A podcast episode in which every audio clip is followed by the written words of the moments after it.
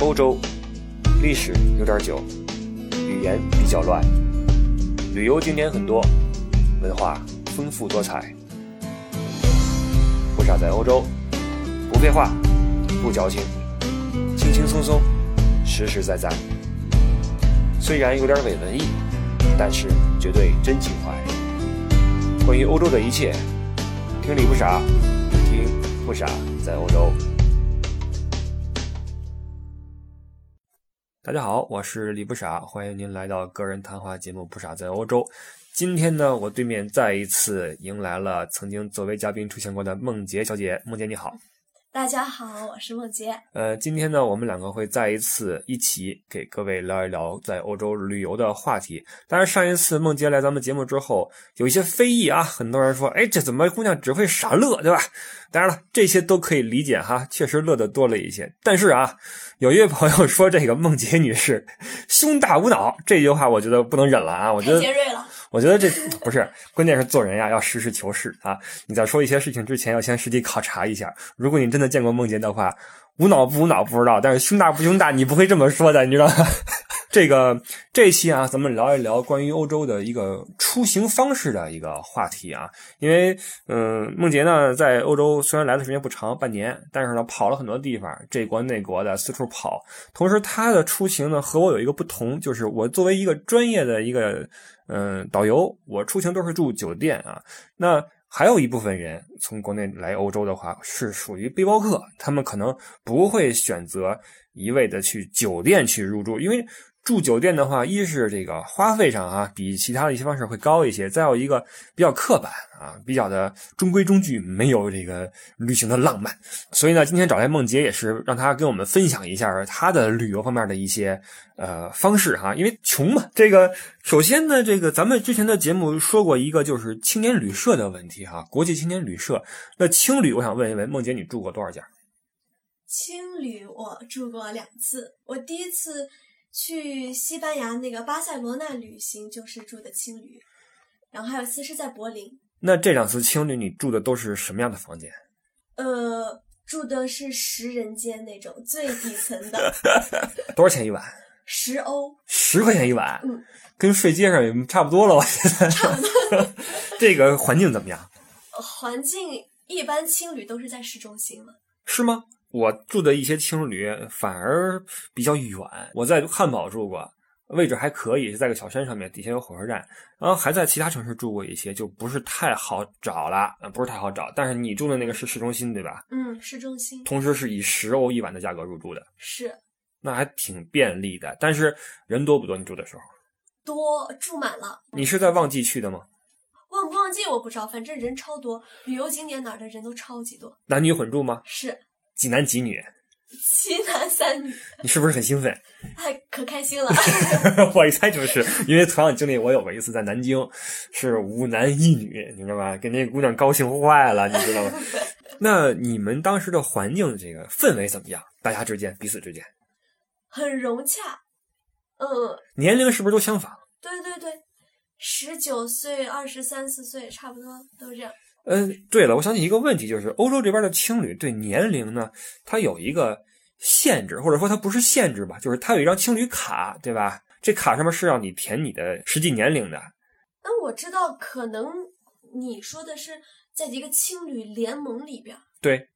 那我住那可能不属于青旅。联盟有有哦，是吗？那你住那个门口有没有挂一个牌子，上面画一棵蓝色小树？没有啊，我知道了，我知道了，因为那个国际连锁那个还是有要求的。那么你在汉堡住，在巴塞罗那住，有没有遇到过一些比较怪的人？巴塞罗那没有遇到很怪的人，就是说有一些廉价特有的体验吧，就是体味比较重。比较吵，嗯，有人凌晨两三点回来，然后有人是白天睡觉，晚上去泡夜店，嗯，但是大家对此是不是还都比较包容，也就习惯这种方式了，嗯默认这是正常的一种方式。对对对，那住这种地方，你东西放哪儿呢？如果出门的话，东西怎么办？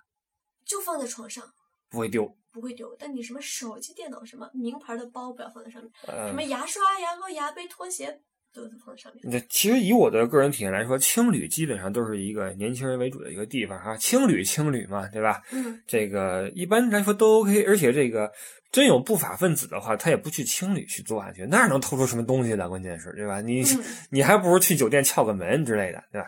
那这青旅它主要是一个有一个国际的一个交流的这么一个特征在里面。那嗯这方面你有没有什么体会？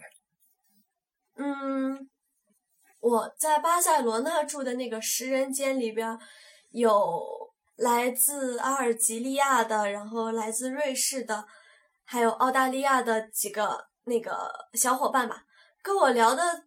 比较多的是两个，呃，就是我说了，我们一共三个女生嘛，嗯就我跟那其中两个女生聊的比较好，嗯其实你要说什么，就是那种文化知识啊，什么那些真没有，就是呃，通过跟别人交谈，知道别人的生活方式，嗯，知道他们是怎么想的。比如说，让我比较开眼界的是。我一直还是处于学术的道路上比较那个，然后澳大利亚的那一对小情侣，他们放弃了学业，来欧洲玩儿五个月，就无忧无虑，然后穷游 party，那以后怎么办啊？我看不到那种他们为未来的担心。嗯我不是说这样好，嗯，但是我第一次碰到这样的接触了一人些新鲜的对想法是吧？对对对。然后还有一个是一个土耳其的姑娘在意大利留学，跟她稍微交流了一下。那嗯你首先要你是需要有一些基本的外语的知识的是 吧？是啊，你英语怎么样？还行吧，啊八级，还够用，够用十六级没有够用够用够用。那在里面有没有那些比较闷的人，也不怎么说话，有有有但也没关系，对吧？也没关系。你也就是说，我去青旅的话，我也可以闷头不理人。是是是 OK，这个比较重要，因为有些人他可能不习惯说跟人家要一定要去聊天儿或者怎么样。 是，进去之后，那我就放心了。像我这种啊话少的，是吧？去了青话少话真少。 去了青旅的话，我就不爱给人说话，我自己刷牙洗脸就睡觉了，对吧？但是呢，有个问题啊，如果您睡眠不好的话，建议您还是去酒店，因为在青旅我经历过哈，在南京的一个青旅，一老外住那块儿。打呼噜，天天晚上声音巨大，然后我就给我气的都不行。而且他是长期在那儿住着，你知道吗？白天去教个英语，晚上呃去泡个夜店，然后对这种有这么一批老外在中国混，你知道吧？嗯然后实际上自己住个青旅，一天晚上付个什么二十块钱、三十块钱，中午吃个盖浇饭就完了。一帮这么还打呼噜，关键是打呼噜，你怎么过都无所谓啊！你吵我睡觉就不行，你就是错的，你知道吧？这个是青旅。那么以我的感觉哈，青旅就是一个重文化交流的、经济实惠、呃位置也比较便利的一个多人混居的地方，可以这么概括吗？嗯那对你来说的话，青旅在出行中，对于穷游的这些人来说，推荐指数怎么样？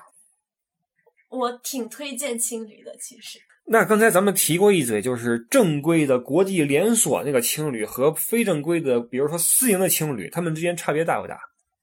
我没住过，我不知道。但是就你的经验来看，住那些私营的青旅也不错。哦，对，不错，而且青旅，我说一点哈，他们比较便利的是什么？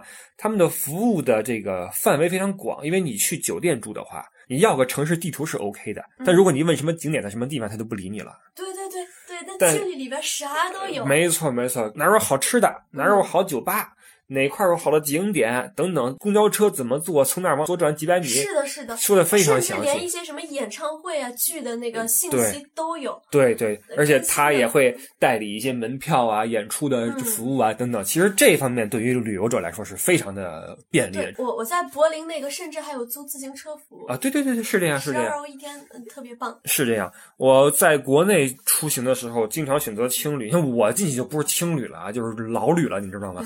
我去青旅住，蹭着青旅厚脸皮进去住，就是因为他们的旅游周边的服务非常好。哦，我还以为是因为可以跟姑娘一块 儿。那么多回，这么多回啊！我跟你说，这么多回，我从来没有过什么不旅行运不太好，从来没在路上认识过什么人，是吧？当然了，在这个必须要控诉这个以颜值为为那什么的社会，你知道吧？ 日子没法过了。好，这是关于青旅。那么据我所知，现在还有另外一种的呃住宿方式在，包括在国内啊悄然兴起，就是 Airbnb。这个你有体验过没有？是我住过两次，在哪儿？我出国前在南京住过一次 Airbnb，然后四月份时候在杜塞，杜塞尔多夫。对，杜塞尔多夫住过啊一次。说到这个杜塞啊，就是咱们在这边时间长了之后啊，咱们说一些城市会说一些简称，比如法兰克福叫法兰，呃，斯加特叫斯图，呃，杜塞尔多夫叫杜塞。好，说一说你在 Airbnb 里边的经历。你先告诉我 Airbnb 是什么？ Airbnb 就是民宿，就是自己家里的房子，然后拿出来像宾馆一样付钱给你入住。 那为什么叫 Airbnb？是因为住进去老需要逼逼吗？一点都不好笑，是，我一点都那这个民宿你进去之后，需要不需要和谁接触？需要和房东接触。房东和你一起住吗？一般来说，他不可能就是那个，他都收钱了，他肯定会给你个单独的房间啊，对，我的意思就是说，房东可能在你隔壁。啊。对对对， OK，他会给你做饭吗？不会不会，那他提供的是什么样一个服务？只给你住，但是他可能会友情邀请你说早上跟我一起来吃早饭那吧。必然也是看颜值的喽。有没有这么一种可能啊？你像这种 Airbnb，它是有一个网站在做这个事儿，对吧？有一个官网。嗯那么，作为用户要上去注册，你就会有自己的照片啊，等等，包括他作为出租的人也会有自己的关于房间的条件的照片。嗯，对，那这样有个问题啊，就是比如说咱们两个同时去应征一个 B N B，嗯，你是女士，我是男士。那如果房东是个男士的话，我相信必然是你会中标。对，那那是不是在这个市场里面，女性更受欢迎一些？这个我觉得因为他是拿钱的，嗯所以谁都不会跟钱过不去嘛。是的，但是机会同等的条件下，啊对对对，应该这样，所有都是这样，我觉得包括沙发客更是这样。 OK，沙发客我们待会儿再说啊。对当然，这个也可以理解，因为女性在清洁程度上讲，可能比男性要好一些，而且危险性也低一些。是，嗯，这个可以理解。首先，青旅它是服务于一个快捷的、便利的这么一一个人群。那 B&B 是不是也都很便宜？不也有贵的，多贵？也有豪宅，什么价位的都有，有多好？就是什么都有，真的是非常好的比那酒店还牛。酒店嘛。那毕竟是酒店，但是它那给你家的感觉是有不一样，但是我觉得舒适程度其实你要那种两三千一晚上的，其实也嗯有两三千一晚上的，有的你说人民币还是欧元呀、人民币在国内，是在哪儿啊？在哪儿都有。我的个娘啊！啊，真的啊，你你现在看那个在巴黎在哪儿、嗯 Airbnb，、嗯五六百欧一晚上的，嗯，也有嗯，就是给你一种家的感觉。是啊那像我就有一个疑问，就是我到酒店的话，我拿了钱，我进了房间，我把衣服一脱，我挺舒服的。嗯，但我 Airbnb 的话，我进去，比如说我衣服就不能脱吧，对对对，因为我隔壁有人，嗯，这反而是一个拘束的感觉。为什么还这么贵呢？你凭什么比酒店还贵呢？同等条件下，它应该会比酒店便宜点，或者是差不多。啊，你的意思是说同等条，件豪宅的话，他把这宅子就给你住了，他人消失，嗯，有这样的，钥匙递给您，您请，然后他就是消失，是，走的时候把钥匙一扔，我就走了。对对对， OK，也就是说，他用这种呃精巧的布置、良好的地理位置，包括对，而且什么都有啊，烤箱、厨房、洗衣机，啊，你这么一什么说都，有，你这么一说，我想起来了，完因全啊为就是家。在欧洲也有很多这种民宿，就是整套出租的，嗯，这边叫度假屋啊。嗯你比如说在德对对德国的黑森林、波登湖，包括荷兰的羊角村一带哈，很多这种独栋的别墅，嗯，它就没什么人，里边有大沙发，能睡七个人。嗯我指的不是一个沙发啊，就是它这对这屋俩，那屋俩，沙发上能睡两是个。的，你全是人，然后作为很多度假的团体可以来这儿入住，旁边是超市，买了吃的自己来做饭等等，然后给给人造一个乱七八糟再走。没没没，对，而且很很很便宜，一晚上也就是个一百多块钱，几个人一摊的话没多少钱。嗯，那 Airbnb 的地理位置怎么样？民宅嘛，有好的有，也有偏远一点。这也是它决定价格的一个因素喽。嗯 OK，因为在欧洲来说呢，大家都是呃驾车去旅游，所以地理位置还 OK。有的时候偏远的反而更贵一些，在山上，呃对，哎有一那个环境更好。哎，对，是这样的。但在国内，我觉得可能是市中心可能更贵一些。嗯现在在国内很多人哈、包括我身边儿也开始经营 Airbnb 做这个事儿，因为有这个专业的网站在支持。但是这嗯个我我不知道从这个税收上怎么去控制啊，但是确实是很多人在经营，作为房东在经营，，其实你好好经营的话，应该赚不少。我觉得真的当然赚不。少。你想在旅游旺季，尤其是那些旅游城市，像杭州、嗯，上海、南京、北京这些地方，这些地方的人做 B&B，我觉得还是有利可图的，或者说还是能赚到钱的。是。呃你知道，尤其中国典型代表一个地儿，你知道哪儿吗？哪儿？浙江舟山的普陀山，你知道 OK 佛教圣地，因哦为我们一家信佛， ，OK，我们家每年都要去普陀岛，那破房间毛都没有的，啊，五六百一晚上。要到了六月十九观音什么生日那个时候，啊，炒到上千一晚上，哎呀，就是民宅嘛。那这真是太爽了。啊是的，是的，嗯，这 B N B 还真的是一个好的方向。以后不行的话，咱合资去哪儿弄一个，是吧？咱武当山弄一个什么东西，对吧？咱咱开一 B N B，然后来人就跟人比比。那什么啊，这个总结一下啊，B N B 就是它的价格有很多区间，它不像青旅一样都是比较便宜和实惠的，它嗯可以满足不同的用户的不同的需求，可以这么说吗？嗯，最便宜的话，能有青旅那么便宜吗？应该哎没有，应该没有，我觉对得吧够呛？嗯还是要比青旅贵一些是，它毕竟是给你一个独屋去住。嗯那有没有一种情况就是，这房东啊住你隔壁，嗯，然后他特别贫，他就觉得你特漂亮或者怎么着，他老跟你说话，我晚上敲你门，这可以投诉他，但我没有遇到过、哦但这你很难界定啊。那我热心，这种就嗯。我住的两次 Airbnb 都是女的， OK，哦，我我我第二次我还没说，我在杜塞尔多夫住的，那个女房东是在杜塞尔多夫大学念博士，嗯，有三十多岁的一个阿塞拜疆女人，就特别特别好。她那天看我晚上回来没有东西吃，就给我做了晚饭。嗯我是去参加马拉松，然后我临时赶不上车了，嗯就没办法，只能留在杜塞，哪儿也去不了，嗯，她就免费收留了我一晚，就特别好。这好人好报吧？可能也嗯也是因为你面善。你要是长得凶神恶煞的，估计也就是另外一个结果了。我觉得这做 B N B 的人吧，他性格上是有一定共性的，因为他是一个虽然是收钱，但也是把自己一个私家往外分享，是不是所有人都能容忍陌生人住到自己家里面来的。是的，所以能这么做的人，我觉得他的性格应该是首先比较外向，再一个比较热心肠。我也认识一些做 B N B 的朋友，确实是这样，而且他们很用心啊，因为你每天都给人打扫。嗯，刷马桶、换毛巾吧，也挺麻烦的。其实，而且 B N B 给我感觉现在外国人的应用起来比中国人要还是要多一些，在中国好像刚刚兴起。时间也挺久的了。哦，当然了，我已经脱离年轻人的时代很久了啊。 好，这是关于呃 Airbnb。那下面我们引入一个最为这个经济实惠的出行的住宿的方式，就是沙发客。对，这个我听说价格便宜到什么地步？就是不要钱的。完全不要钱，对，一分不要。嗯，为什么会有这种事情发生呢？傻， 这种傻人。对啊，为什么会有这种傻人出现呢？嗯，闲的没事儿干吗？对对，嫌自己的屋子不够热闹，添人气儿。我在住 Couch Surfing 的时候，等一等啊，嗯这 couch surfing 就是沙发客的意思了，对沙发，冲浪。对，在沙发上哇冲 浪。OK，好，你接着说。我问过这个这些主人，他们都说，嗯，这是一种很奇妙的感觉，就是有一个大多数都是外国人，知道吗？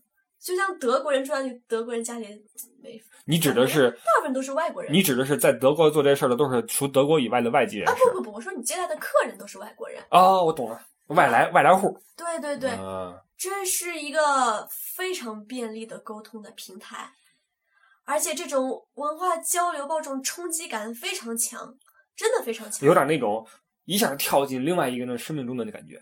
突然来了一个人，你也不知道他干嘛的。打开门之后，你从这个人的从头到脚，从里到外就开始那圣诞老人从烟囱里跳起来，没有没有嗯没有那么夸张。那先前会进行在在在 WhatsApp 上面进行沟通，等于也是有一个前期的评判标准一定的要先沟通。啊、我以为敲门就 进的。那这个平台跟 Airbnb 那个一样吗？我觉得整个 app 都差不多，都是你先挑选，挑选完之后，这个你发送这个申请入住的请求，你可以一下子发好几个，啊然哈，后你的时间，呃，然后问主人你这时候方便啊吗？哈啊哈啊哈然后主人同意，比如说我一般是发十个，嗯可能杜塞尔多夫地区有一百五十个人家，我挑选十个，嗯，然后我给他们发请求，然后有三个同意我了，我再在这三个里边挑，你挑这十个人是怎么挑出来的？看评价。呃，首先我更相信别人的评价吧，别人说。这是一个很 nice 的人，嗯然后怎样怎样。然后他们家的房间我要稍微看一下， OK，房间一般我会挑有白独立住还有，这就属于白吃馒头还先面 黑。看一下家具是不是合适，对，看彩电是多少 平的。我反正我在我去过杜塞尔多夫两次，呃，第一次去我住 Airbnb，第二次去我住那个人家，我说实话比我第一次付钱那个还要好，免费住的比那个还要好。哦，那你就是大善人呗。我讲一讲我住那个 Couch Surfing 吧，你请说。在杜塞尔多夫、嗯那一对夫妻呢，那个他们家的老公一个男的是在波恩的一个中学教书，嗯，然后那妻子是自由职业，家里的房子应该是我住的是书房，一个很大的书房，嗯嗯两室一厅，厨房、厕所，是很棒的一个人家。你然住后了几晚啊？我住了三晚，全免费，就完全是免费。白住。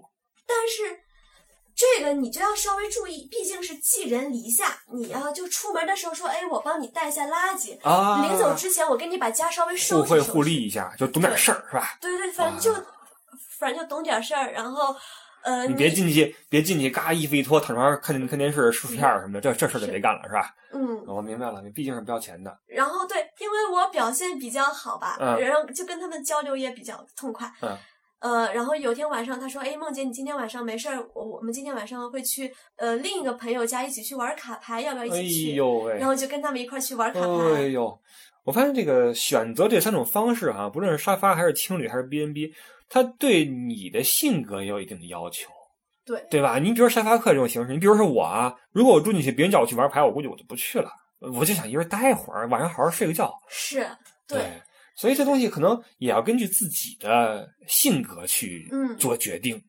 那你就不担心，比如说房东有歹意吗？我遇到过有歹意的房东，哎呀，怎么说？就是我还是在杜塞那一次，我说了，我发了很多很多的申请，是的，其中有一个同意了我的呢，呃，他很快就同意了。嗯然后说，我我很开心，啊我说谢谢你同意，谢谢你收留我。嗯然后就是换号码，嗯然后在那个 WhatsApp 上面聊天，嗯，嗯他说：“哎，我我觉得你很漂亮，能给我多发些你的照片吗？”我没有同意。然后他就又说：“你有男朋友吗？”我说：“嗯没有。嗯他说：“啊，这样你住过来就不会有人嫉妒了。”就用德语说 OK 嗯用德语嘛。 OK，然后就有点那个，反正这种撩妹那意思是吧？对，反正就那感觉。啊，然后后来就交谈中，我得知三十五六岁大龄单身男青年那，不就像我这样吗 比你还猥琐一点， ？OK， 那你知道那有多糟了吧？对对，那简直没救了，可糟心真了，没救了，真没救糟了。心后后来直接拉 黑了。 OK 我我然后把那我的那个请求也给删除了。 OK，他的评价多不多？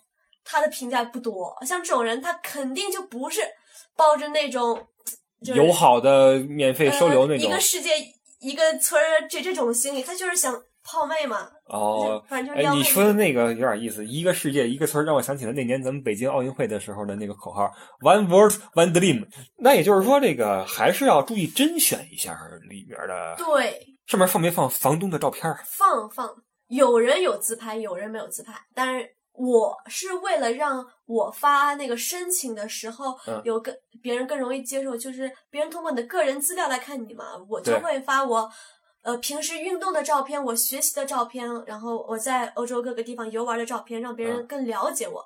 不会让别人觉得这是一个完全不了解那种，嗯嗯，社会边缘人员，把你个人描绘的比较清晰，非常的社，会性，对吧？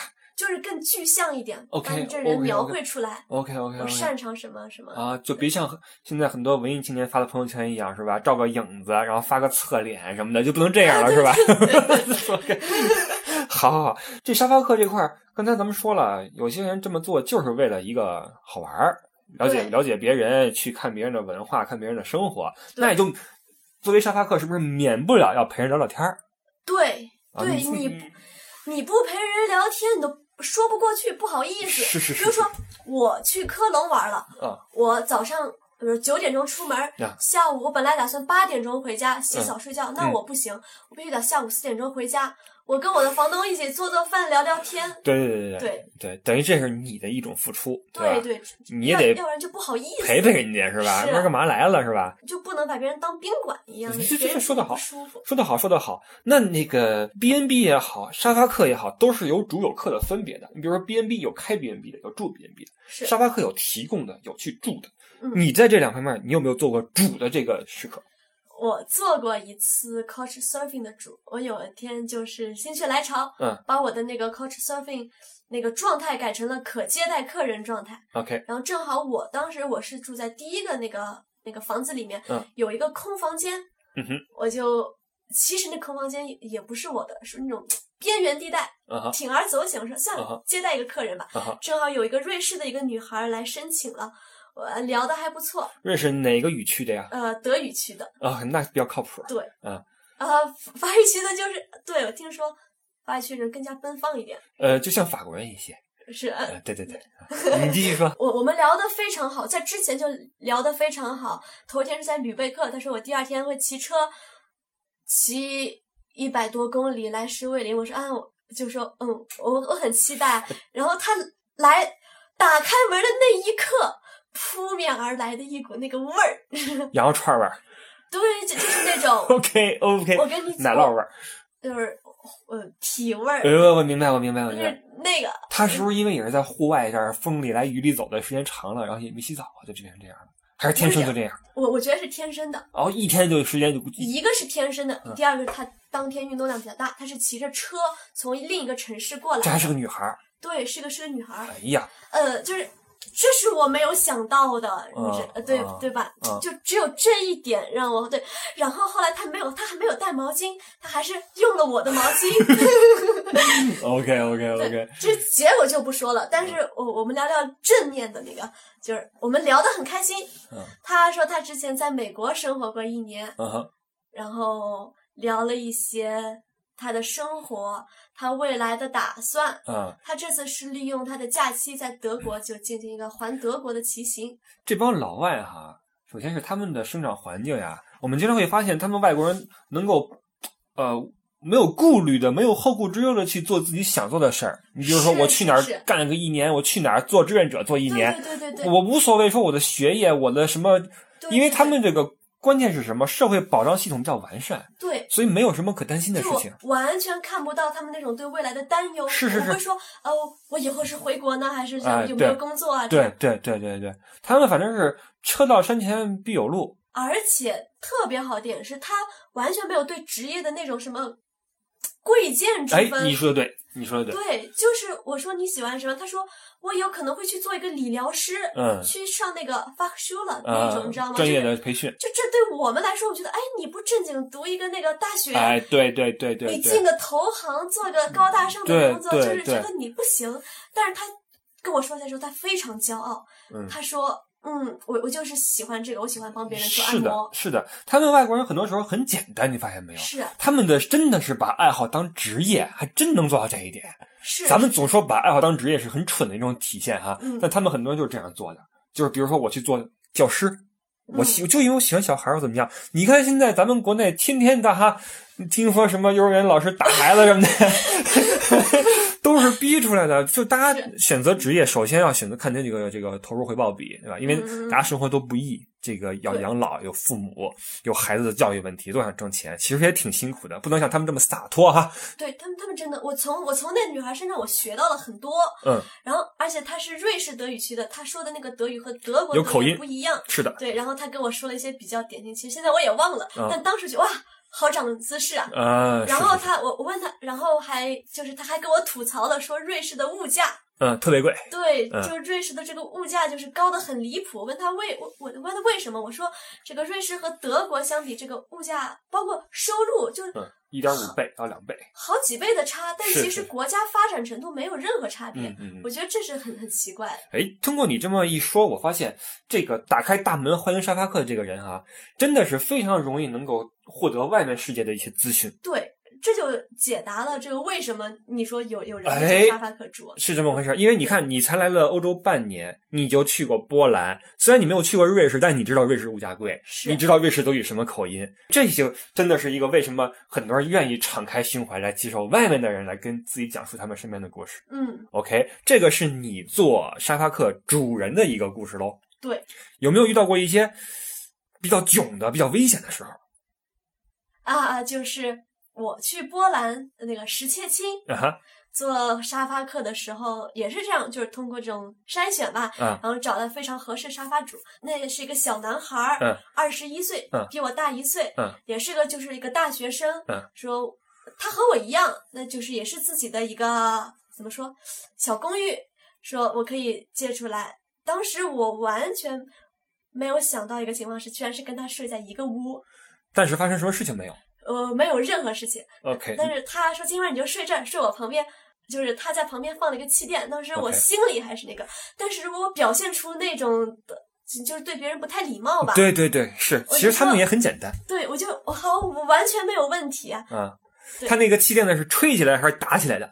是打起来的，但是他那个打的机器不见，他就那个男生辛辛苦苦吹了半小时给我吹起来的，哎呦我的天呐，那玩意儿很费劲的。是我睡过那东西，你睡的时候是气垫，早上起来你就基本上到地上了， 都漏气。对对对，他都我在杜塞睡在书房也是睡这玩意哎儿，呦我天呐，反正哎，反正不要钱嘛，就别要求那么多了，是对吧是？但是他没有对你任何的有没任有何没有的没有，我非常非常的对，其实很很多时候，这个外国人他真的是不是说男女睡一屋就一定要怎么样，对，就非常简单，没有那种性别意识分得很开，或者是非常对，女生也没有那种故作矜持。哎，是这样的，对都很对对都很是一个自然的人。那也就是说，在沙发客这方面，呃，虽然安全性是可基本可以保障的，但嗯是舒适性就差一块了。你毕竟是睡沙发嘛，看也看，难道说还有床可以睡？对，说不定会有床。我想想，我好像也没睡过床，但是也是有的。比如说我提供的那个，就就是床，啊，一个床，一个窝，对一对个对，一个桌子，一个单独的屋，那有没有可能说沙发都没得睡，睡地上？有可能。那个主人会在那个他的个人主页里边啊，会都显示、说清楚是吧？OK，啊对，对他要是写着都睡地上，估计没人来了。那这样的话，如果对于从中国来欧洲旅游的这些朋友来说，背包客来说，你推荐他们用这种沙发客的形式吗？如果是长期时间稍微长一点的话，我推荐大家一定要体验一下，哦，因为你不住这住当地人家，你不知道这里的那个。但如果是短期的，年纪稍微大一点的朋友，呃，我就不是很建议，因为语言你首先语言不通非常尴尬，是的，而且就是你在之前你得先问人家你家住哪儿啊，然后他直接丢给你个地址，这你要需要非常那个强的能力。是的，我怎么到达这个呃，人家？起码你得用个谷歌地图之类的东西是，就是还有，如果是商务旅行，你本来就非常累了，啊。是然，后我还要回去再给那个就给你表演个中国单口相声，给你烧个红烧肉，去讨好一下这个主人。像我是有这个经历，那啊商务旅行你本来就很累，没有这是个白精天力。穿着西服开会去，晚上睡地上， 你这个不是是什么什么公司啊？这是这个 OK，就不太推荐。那也就是说，适合那种年纪比较轻的，然后有一定的英语功底的，并且有着这种喜欢跟人交流的性格的人去来体验沙发课。对，那穷还有穷，穷啊，对，穷是最关键的，是吧？关键还不要钱，对吧？对对对，有个问题啊，你从比如说我下火车到他们家这距离，这怎么搞定呢？我都是自己搞定的。有的那个主人会说，呃，从火车站怎样来我家，啊，有些直接丢个地址给你，哪条 OK 路哪哪个号。 OK，那沙发客是这个情况，Airbnb 的话，对于旅游的人来说适用吗？适用，我觉得，毕竟你付钱稍微好一丢丢，嗯哼但是肯定没有住宾馆舒服。 ，OK，但是它有家的感觉呀。嗯，对，只不过这个这家也是欧洲的一个家，你也你也觉得很陌生就是了，对吧？我还是建议住住 Couch Surfing，因为 OK 住 Airbnb 它毕竟有一个盈利的目的，对，有可能你会遇到一些比较恶的一个房东，做人肉包子嘛。呃，不不就不至于对你非常苛刻， OK，毕竟他是收钱的 OK 有一些不太友好的房东。就是会说什么啊，你把我家这个弄坏了，我收你钱，啊，你给我就钱。讨厌了，而且扯皮扯不清楚。是的，哦，嗯这毕竟是它是盈利的，所以对说 Couch Surfing 的话，它毕竟是一个互助形式的。可是 surfing 它这个地区也不一样，我听说德国，包括再往北欧走，人相对来说高冷一点。嗯，对于呃，可能是亚洲或者是非洲人，并不是那么友好。可能你发出去一百封，这夸张了一点儿，嗯他说好大几十封，嗯那个申请才没什么人回。对，没人回你。嗯、那对在东欧这边，稍微人稍微热情一点，啊，对，东欧本来也是个对民族聚集的地方。有有就有些地方的人更高冷，你不容易找到 couch surfing，那你嗯只能花钱。能找得到 couch surfing，建议还是找那个沙发客。 OK，明白了。我们一比较会发现，沙发客是最便宜而且比较这个简单易行的一种手段。嗯实际上，这么一比的话，会发现，要么沙发客，要么青旅。呃青旅就很规范了，我付钱，我入住，走的对时候被子一收走了，是吧？的，那这个 Airbnb 可能反而牵扯到一些人和人的交流呀，是而且还要给钱，就更加那什么一些哈、嗯复杂一些。所以能不能这么说，对于中国来欧洲的这些穷游的朋友也好，或者说我刻意追求这种旅行感觉的人来说也好，是不是沙发和青旅是首选？是当然，我们说的是出去酒店以外的一个选择，呃，最好找的、最正规的、最简单的，还是下了火车扎进一个 hotel，对付对钱、脱衣服、吃薯片、看电视、洗澡、睡觉。对是哎，好吧，这个是关于在欧洲的旅行出游方式，或者说穷游方式的一些小的话题。呃，请来梦洁是因为她在这方面有丰富的经验。说了哈，我一般都是住酒店的啊，嗯，对吧？ 对对呃穷的时候，穷的时候已经穷到没法去旅游了，所以也没有住个沙发，也没有怎么样啊。好，感谢梦洁跟我们分享这么多亲身的一些体会，相信对大家以后来欧洲也有一些帮助。那么也欢迎年轻人呢多多的出来走一走，多多的体验一下自己没有经历过的事情，毕竟对我们的人生来说是一笔宝贵的财富。感谢梦洁与我们分享自己的经验。呃，梦洁还有什么要补充的没有？啊呃，上一期有观众说我胸大无脑，我非常的不同意，你是不同意前两个字儿还是不同意后两个字儿？ 都不同意。 但是经过这一期，大家对你的感觉肯定会有所改观。没关系，那个还是非常感谢啊！希望下次还有机会跟你合作，好吧？嗯，下次还得您破费了。 呃，对，吃饭吃饭，这都是小意思啊。好，那我们这一期的不傻在欧洲基本就告一段落，希望大家听完之后有所体会。线下的沟通互动，请登录新浪微博李不傻。呃，各位，下期节目再见，拜拜。拜拜。